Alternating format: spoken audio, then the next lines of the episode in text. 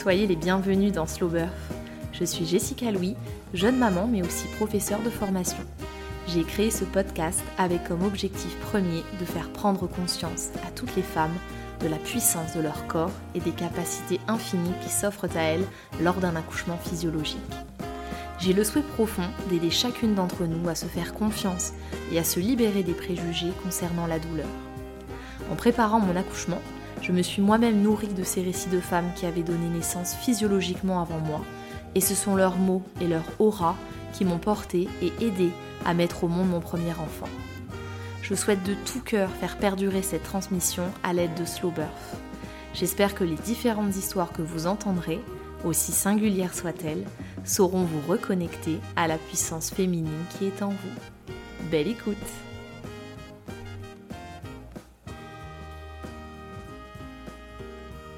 C'est avec grand plaisir que je reçois aujourd'hui Manon, orthophoniste et maman de Léonie, dans mon émission de podcast.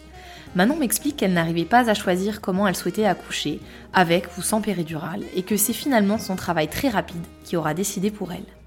Nous conversons sur les étapes de son accouchement express durant lesquelles elle passe d'une dilatation allant de 3 à complète en seulement 30 minutes. Vous entendrez aussi la fierté d'une maman qui a surmonté sa douleur pour accueillir son enfant. Bonne écoute Bonsoir Manon, comment vas-tu? Bonsoir, ça va très bien, toi? Ouais, très bien, merci. Est-ce que tu peux te présenter s'il te plaît? Oui, alors je m'appelle Manon, j'ai 26 euh, ans, je suis orthophoniste et euh, je viens de la région de Colmar. Euh, je suis maman d'une petite Léonie qui a 19 mois. Et mon, trop chou. Et mon conjoint s'appelle Thomas. Ça peut être utile. Est-ce que tu peux me raconter quel était ton rapport à l'accouchement avant de tomber enceinte? Comment tu percevais l'accouchement? Je ne sais pas trop comment je le percevais avant. Alors, euh, pour la petite euh, histoire, j'ai cinq sœurs et, qui sont toutes mamans. Donc, j'avais autant de récits d'accouchement que de sœurs. Enfin, même j'ai une sœur qui a cinq enfants, donc j'avais beaucoup de récits d'accouchement. et elles ont toutes une vision un peu différente de l'accouchement. J'en ai deux qui sont pro-accouchement physiologique et trois qui sont pro-péridurale. donc, j'avais entendu pas mal de choses. Je ne savais pas du tout comment me situer euh, avant d'être enceinte. Donc, j'avais euh, pas forcément une vision euh, définie de ce que je voulais le jour où je où j'accoucherais, en tout cas. Ouais, tu connaissais les avantages et les inconvénients en fait des, des deux types d'accouchement, physio et puis avec péridurale. Ouais, mais comme chacun prêchait pour sa paroisse, j'avais surtout les avantages de chaque, sans avoir vraiment les inconvénients, parce que j'ai l'impression que même entre sœurs, on n'a pas été 100% honnête sur euh, les avantages et les inconvénients de chaque. mais, euh, mais du coup, je, m'efforce d'être honnête pour les gens à qui je raconte mon accouchement. Mais euh, non, j'avais pas de j'avais pas de désir particulier ou de vision particulière avant de tomber enceinte. Comment tu t'es préparée pour ton accouchement? Tu as suivi une préparation classique ou tu as testé des choses un petit peu plus nouvelles, on va dire? Euh, non, j'ai fait du classico-classique, j'ai pas fait de, j'ai pas fait de rab, j'ai fait un suivi euh, sage-femme. Alors mes sages-femmes sont pro accouchement physiologique, en tout cas préparent leurs patientes comme ça. Après, euh, on est libre de faire ce qu'on veut, mais elles nous préparent à, accoucher sans péridurale. elles font le plateau technique, donc elles sont quand même plutôt de cette inspiration-là, on va dire. mais mon conjoint était complètement contre l'accouchement physiologique. Parce Pourquoi n'est pas l'intérêt de s'infliger euh, une telle douleur, euh, sachant que maintenant on peut se l'éviter. Donc euh, j'avais le discours de mon conjoint, le discours de mes sages-femmes, et du coup je m'étais dit bah on verra. je me prépare à rien, enfin rien, à tout, mais du coup un peu à rien aussi, et, et on verra ce qui se passe le jour où ça arrivera, en gros. Mais j'avais quand même eu mes, mes, sept cours de préparation avec la sage-femme.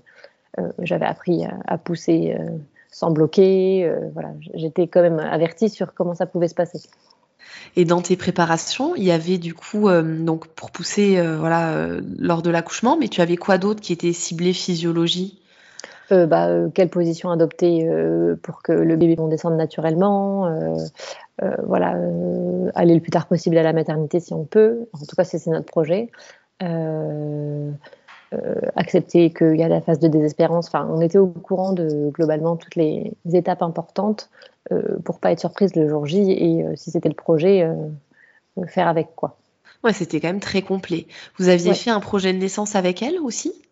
Euh, j'avais rédigé mon projet de naissance euh, et dans mon projet de naissance, j'avais mis les trois cas euh, sans péridurale, avec péridurale et en cas de césarienne. Comme ça, je m'étais dit, il y a un projet de naissance qui n'en est pas vraiment un, mais en gros, j'avais expliqué ce que, ce que je voulais, ce que je voulais pas dans tous les cas de figure. Quoi. D'accord. Et même les quelques jours, quelques semaines avant l'accouchement, tu n'étais toujours pas décidée. Tu t'es dit, je verrai vraiment au moment où, où la petite arrive. Ouais, c'est ça. Ah non, j'avais, j'avais rien décidé et et en fait, j'aurais peut-être dû décider parce que je pense que ça m'a pas aidé à, assumer mon choix euh, jusqu'au bout. Quoi. Si je m'étais décidée en me disant de toute façon, euh, je veux accoucher sans péridurale, euh, peut-être que j'aurais plus accepté les phases de mon accouchement.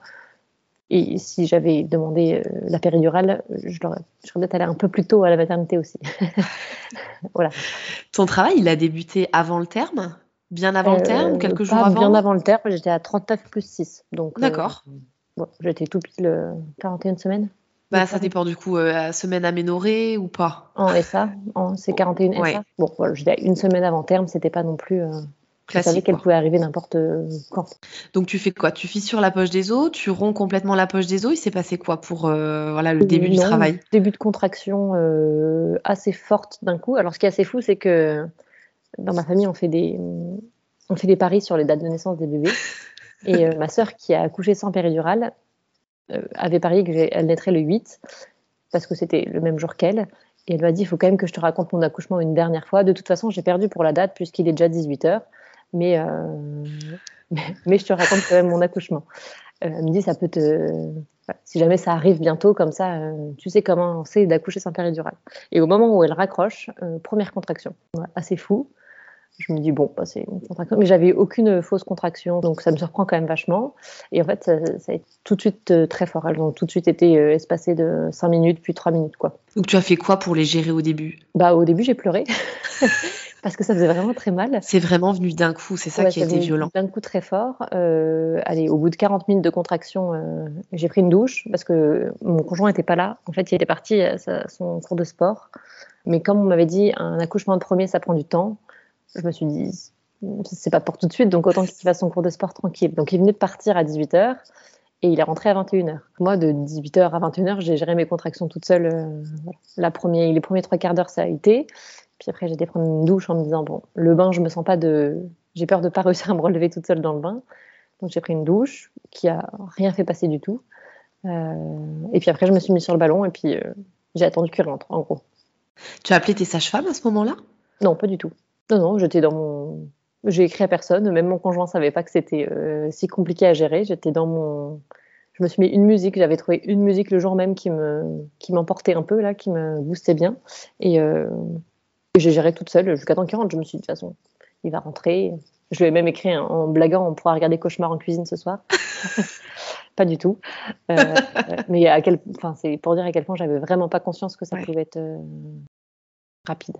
Donc tu as bien appliqué les conseils, c'est-à-dire euh, tu es resté dans ta bulle, tu es resté chez toi, mais pour autant, tu sentais quand même que tes, tes contractions pardon, étaient très très fortes.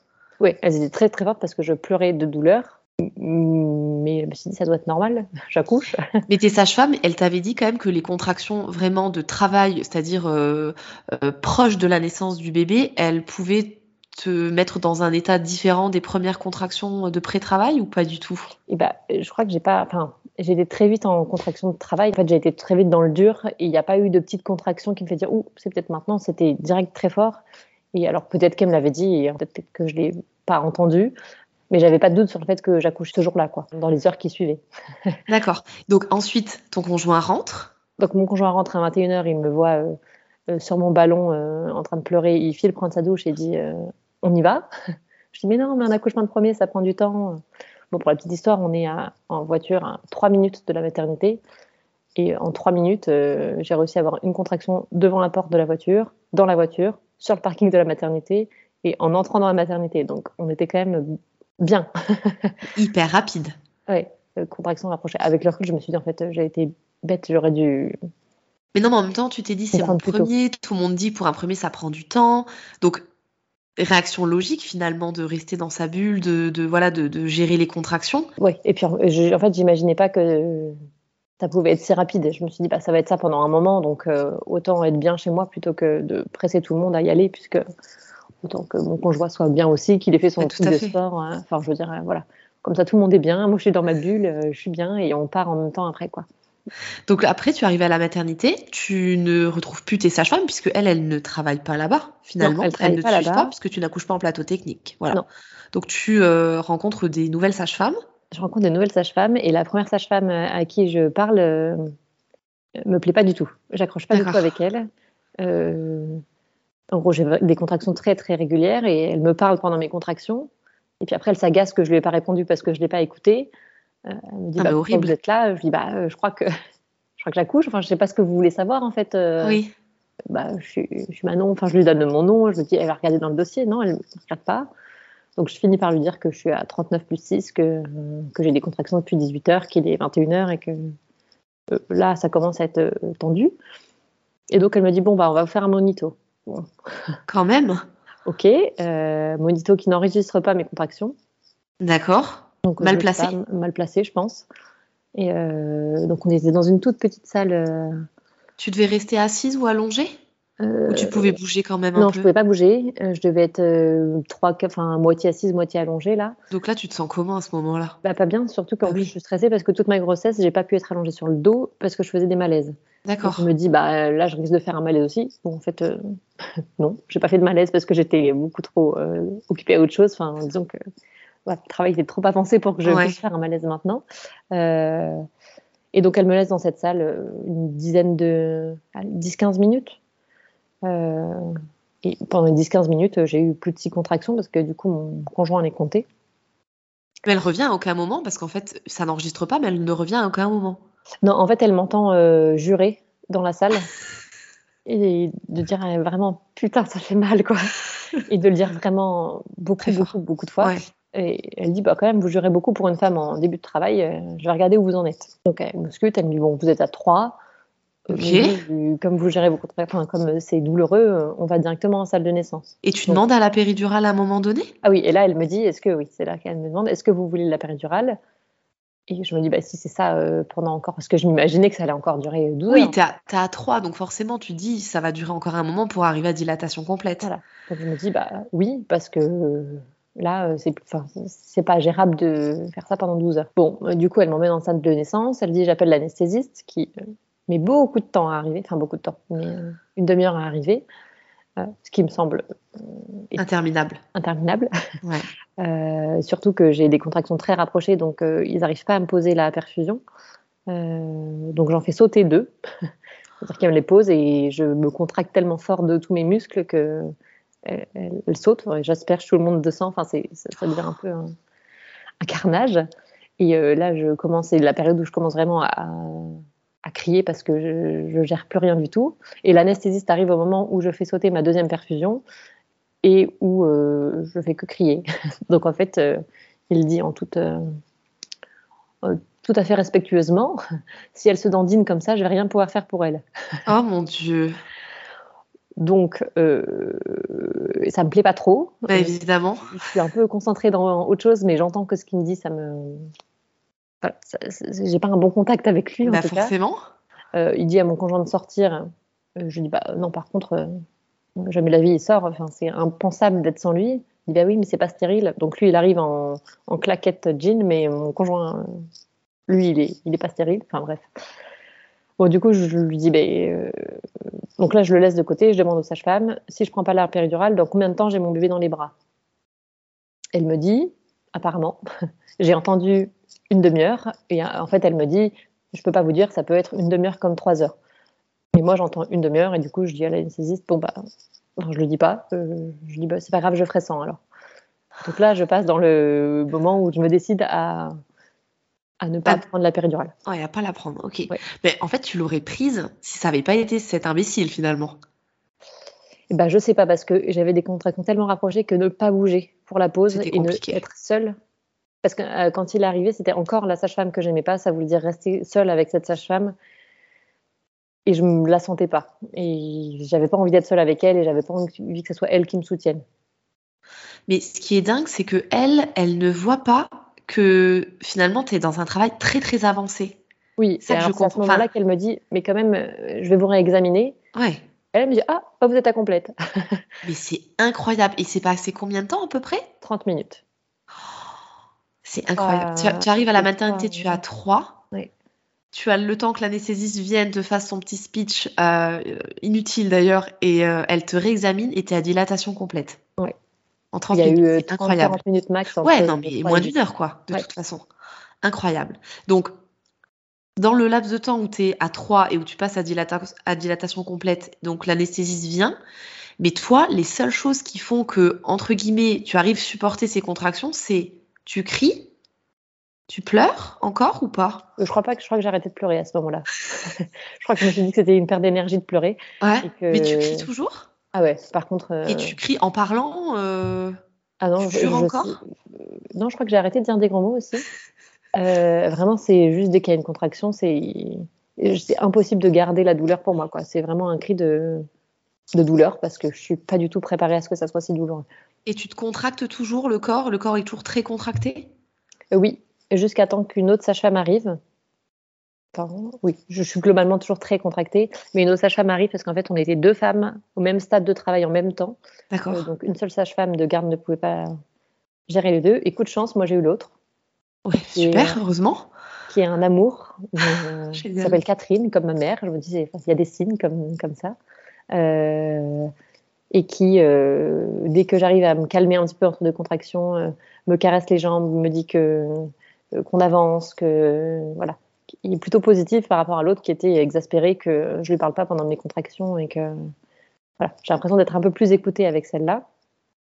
Et Sauf que en fait, ça a été rapide, mais la petite n'est pas du tout descendue dans le bassin. Et après, on reste à l'hôpital, donc bah, il faut que je sois sur la table, quoi. Donc là, je n'ai pas vraiment la possibilité de prendre un bain. Enfin, si, ceci dit, la clinique un... Enfin, c'est pas une clinique, c'est un hôpital privé, a une salle nature, mais vu mon état, il me la propose même pas.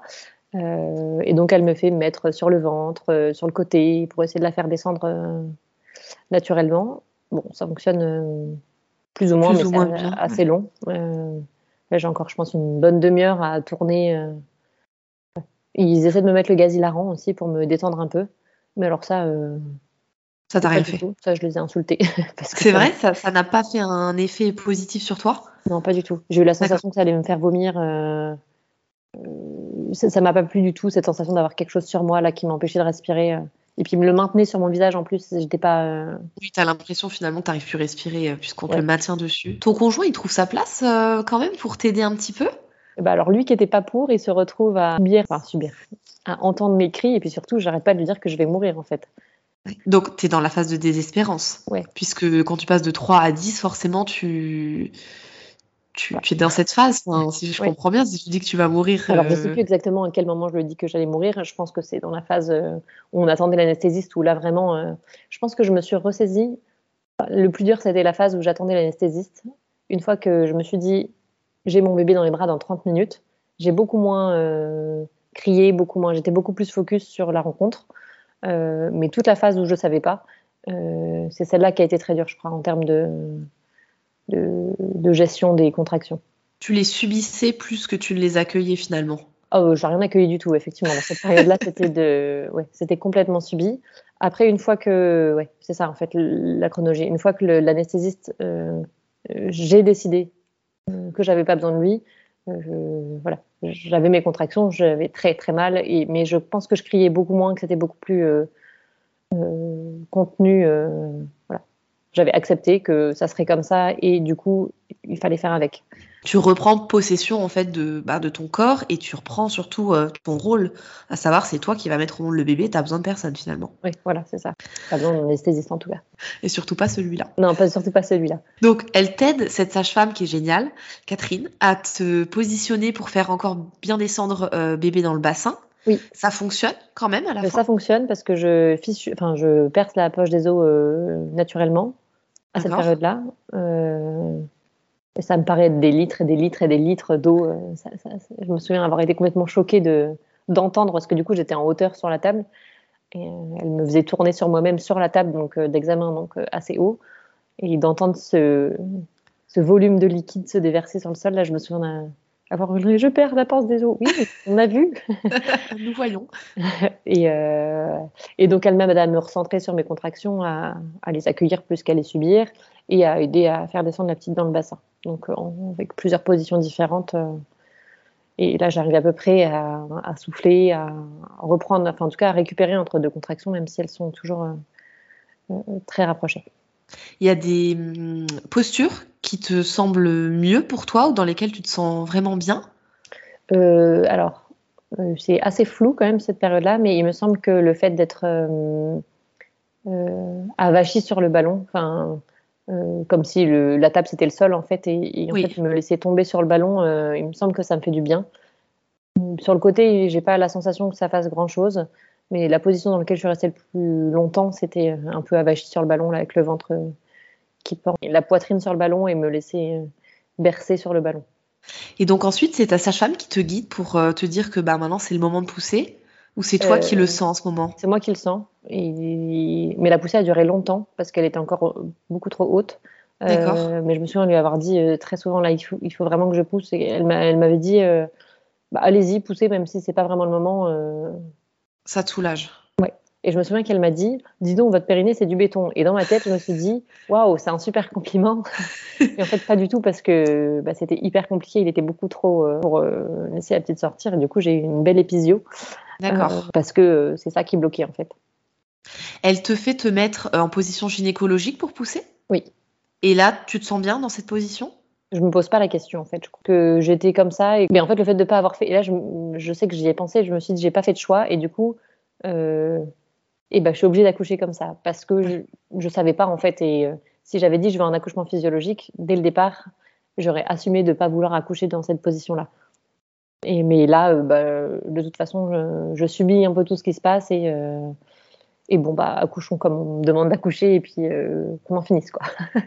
donc là tu pousses, ça te fait du bien, mais pour autant elle te dit que ton périnée voilà est en béton, donc euh, il est très très tonique.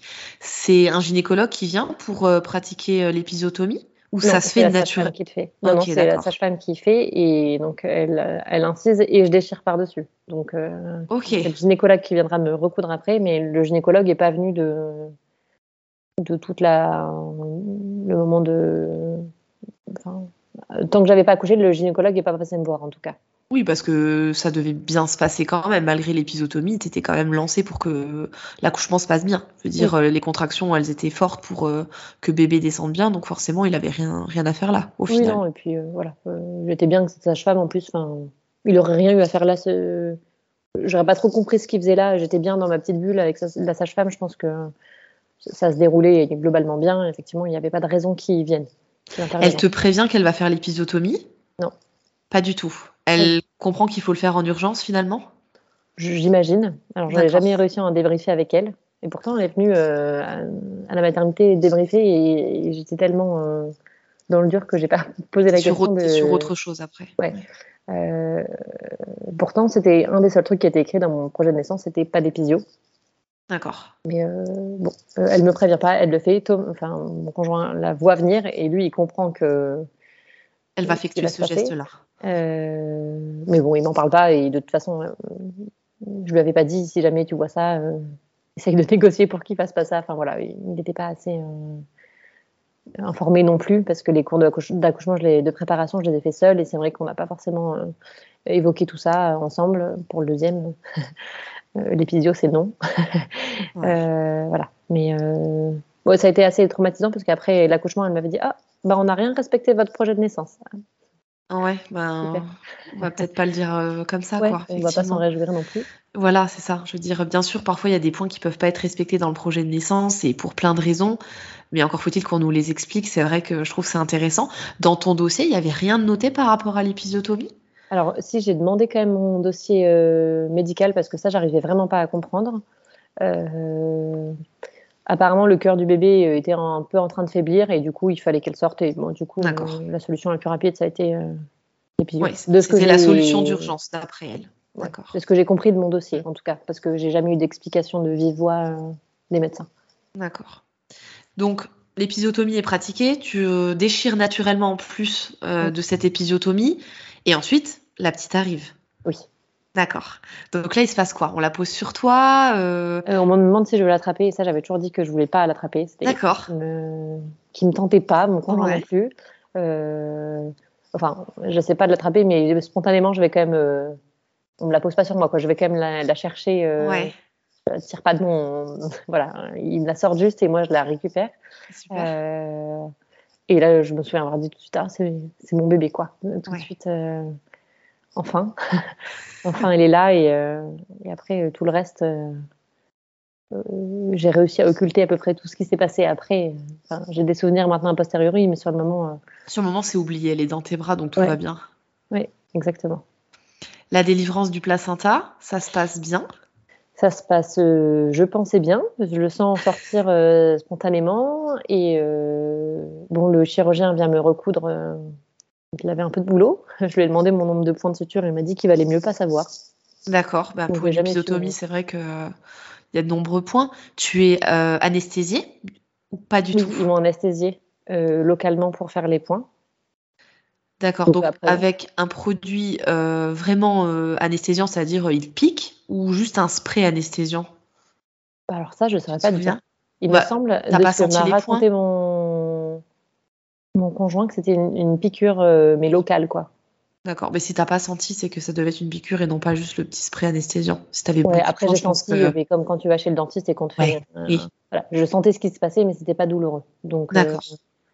donc le... on me pose mon bébé sur moi, euh, le gynécologue vient me recoudre, et euh, au moment où il va s'en aller, euh, j'ai encore un bout de placenta qui sort.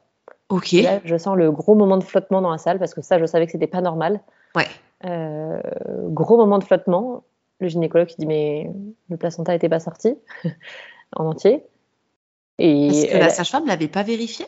Et bah, apparemment non. Toi, évidemment, tu, tu fais pas forcément attention à ça, mais normalement, elle est censée le vérifier, évidemment. Et Ok. je sens un moment de flottement et la sage-femme répond ah il devait manquer les membranes. ah c'est peut-être ça. Euh, donc c'est vrai que les, les 24 heures qui ont suivi, j'étais pas sereine en me disant là j'espère que ça va pas partir. euh, Enfin voilà. euh, Il n'y a pas eu de révision utérine juste après, Non. qu'il se soit aperçu qu'il y a un morceau qui sorte plus tard. Bon, ça c'était quand à partir du moment où il y a eu le moment de flottement, je me suis dit oula. euh, Ouais. J'espère qu'ils misent sur le fait que c'était vraiment les morceaux manquants et qu'ils vont pas euh, défaire tout ce qu'ils ont. Bah ouais, parce que là, franchement, t'avais quand même subi, je veux dire, euh, c'est éprouvant en tout cas. Ouais. Un accouchement physio et ensuite euh, se faire recoudre. Donc, si après il y a encore une, une révision utérine, effectivement, ça fait ça, beaucoup. ça aurait été euh, très traumatisant pour moi s'ils avaient. Mais ça, je pense. effectivement, ça bien a sûr, déjà été euh, une grosse épreuve euh, Ouais. physique. Je pense que j'aurais beaucoup moins bien vécu avec une révision utérine.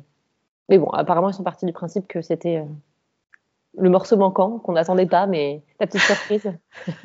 Mon Dieu. voilà.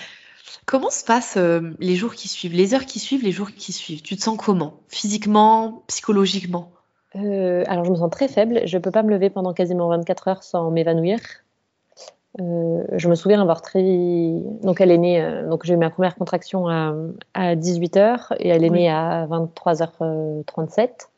Euh, ils m'ont demandé après l'accouchement si je voulais aller à pied dans ma chambre. Euh, j'ai dit que je voulais bien essayer, mais euh, je tenais plus du tout sur mes jambes. Enfin, j'avais vraiment la sensation d'avoir couru un marathon hein, Bah oui. aucune préparation. euh, C'est le cas. C'est Oui. un sacré marathon que t'as fait, euh, Manon. J'étais extrêmement faible, donc je tenais pas sur mes jambes. Donc euh, je suis allée dans ma chambre en fauteuil roulant. Et dans la nuit, moi je savais que normalement, quand on accouche euh, physiologiquement, la remise sur pied est quand même plus facile qu'avec une péridurale. Donc dans la nuit, j'ai demandé à aller aux toilettes. Est-ce que quelqu'un m'accompagne parce que je me sentais pas quand même d'y aller seule. Et en fait, je me suis évanouie dans les toilettes. Hum, Et j'ai pas pu me lever avant euh, ouais, allez, 24 heures, j'exagère. Le lendemain, 17 heures. Donc de minuit à 17 heures, c'était impossible de me lever sans m'évanouir.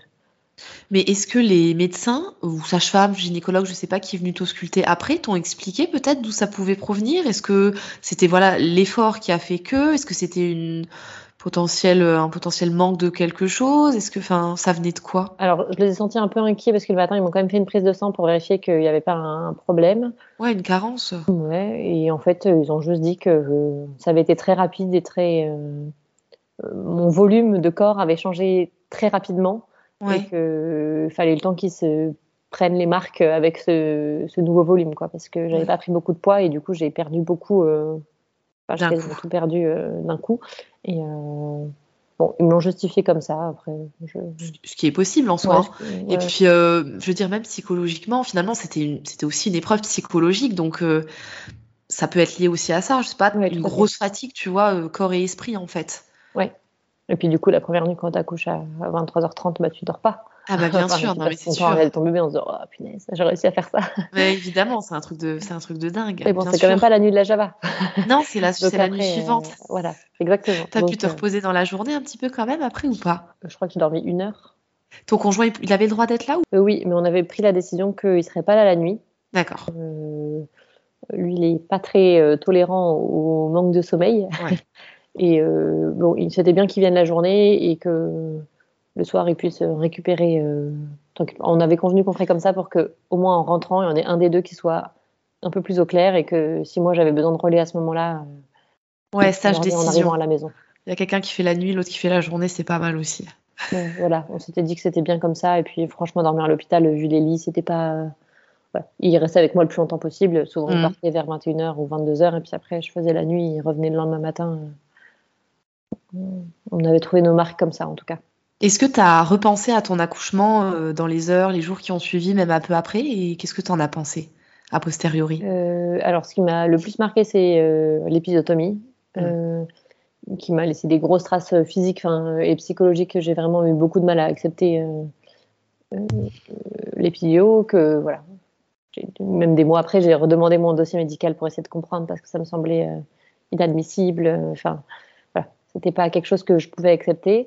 Euh, par contre, sur mon accouchement, j'étais plutôt fière de moi. Euh, mais j'ai mis du temps avant de retracer tous les morceaux. Euh, fallait que j'ai eu beaucoup besoin d'en discuter pour comprendre le déroulement parce que ça, avait été tellement rapide que que j'avais du mal à remettre tous les morceaux. En fait, j'avais un peu occulté.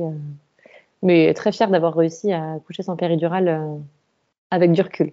Bah oui, mais tu peux être fière, franchement, c'est incroyable. Et puis en si peu de temps, avec des contractions, tu sais, qui sont très fort tout de suite en fait j'imagine. Donc t'as pas le, corps en fait il a pas eu le temps de s'habituer aux toutes premières petites contractions que bah, les femmes ont généralement. Toi c'était directement très très fort quoi. Donc effectivement tu peux être très fière de toi. Ouais ouais j'étais fière de l'avoir réussi. Et puis euh, et puis je me dis quand même euh, bon c'est chouette. Enfin en, vrai j'ai souffert entre guillemets que que 5 heures. Euh, j'aurais pu souffrir des heures et des heures et en vrai, c'était relativement vite fait, quoi. Ouais, effectivement. C'est le point positif, c'est que voilà, t'as pas subi des contractions pendant des heures et des heures. Euh, finalement, euh, c'était des contractions très fortes, douloureuses, mais euh, qui t'ont bien aidé évidemment à ce que le bébé arrive le plus vite possible. Et donc finalement, j'ai accouché le 8 comme l'avait. comme l'avait dit ta sœur. Ouais, exactement. Bah, le même jour qu'elle, du coup. C'était aussi un 8 pour elle. Hein oui. Voilà. donc, donc, voilà. Non, beaucoup de fierté avec le recul.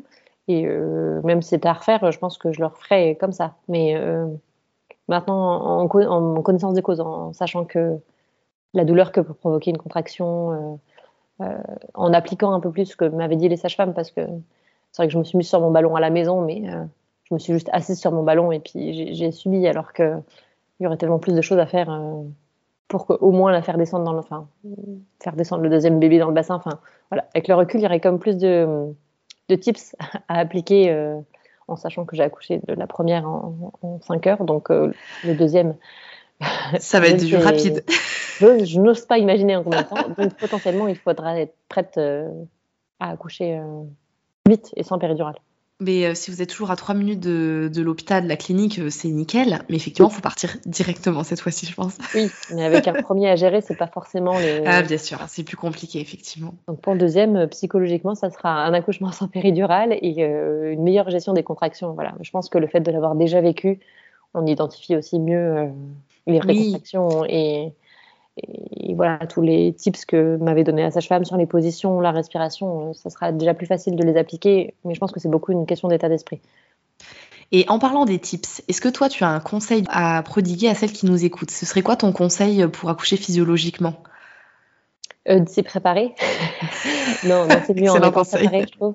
Euh, mais pour celles comme moi qui n'avaient pas choisi et qui auraient un choix à faire un peu comme moi de dernière minute et, euh, et un peu imposé finalement, bah, se souvenir que le corps sait faire quand même. Même si c'est dur d'y penser, moi je me suis dit plusieurs fois, je sais faire. Enfin, ça va bien se passer parce que mon corps sait faire et que tout ce que je subis maintenant, c'est pour une bonne raison. C'est parce que dans quelques heures, j'ai mon bébé dans les bras ou dans quelques minutes. Euh, essayer de garder ça en tête en, positif. Mais je suis quelqu'un plutôt positif de manière générale. Donc, avoir plutôt ça en tête, euh, le corps sait faire et ça va aller. Ouais, faire confiance à son corps. Il est capable. C'est qu'une question d'heure et puis quelques heures, c'est quoi dans une vie par rapport au bonheur d'avoir son bébé? C'est vraiment ça qui m'a permis de aussi reprendre le dessus, c'est de me dire, bah, moi j'avais 30 minutes en tête, finalement la poussée a, duré plus que ça, mais euh, euh, c'est une question de minutes. Et, euh, et ça, ça m'a remotivé à me dire, allez, arrête de subir, maintenant tu reprends le contrôle, tu peux pas subir comme ça jusqu'à l'accouchement, il te reste plus que quelques minutes, essaye de toi contrôler tes sensations, et puis finalement ça a quand même pas trop mal marché. Est-ce que tu aurais une référence littéraire, culturelle à nous indiquer en rapport avec la maternité? Euh, moi, j'y suis allée très euh, YOLO sur mon accouchement. à part mes sages-femmes en qui j'ai une confiance aveugle, j'avais pas lu grand-chose. Euh, le seul livre que j'ai lu, c'est. Enfin, non, j'ai pas lu tout le livre. j'ai lu J'accouche bientôt, que faire de la douleur Oui. Et j'ai lu que le chapitre sur l'intérêt de l'accouchement physiologique. Tu nous recommandes ce livre? Bah, en tout cas ce chapitre-là, puisque je l'ai pas lu en entier.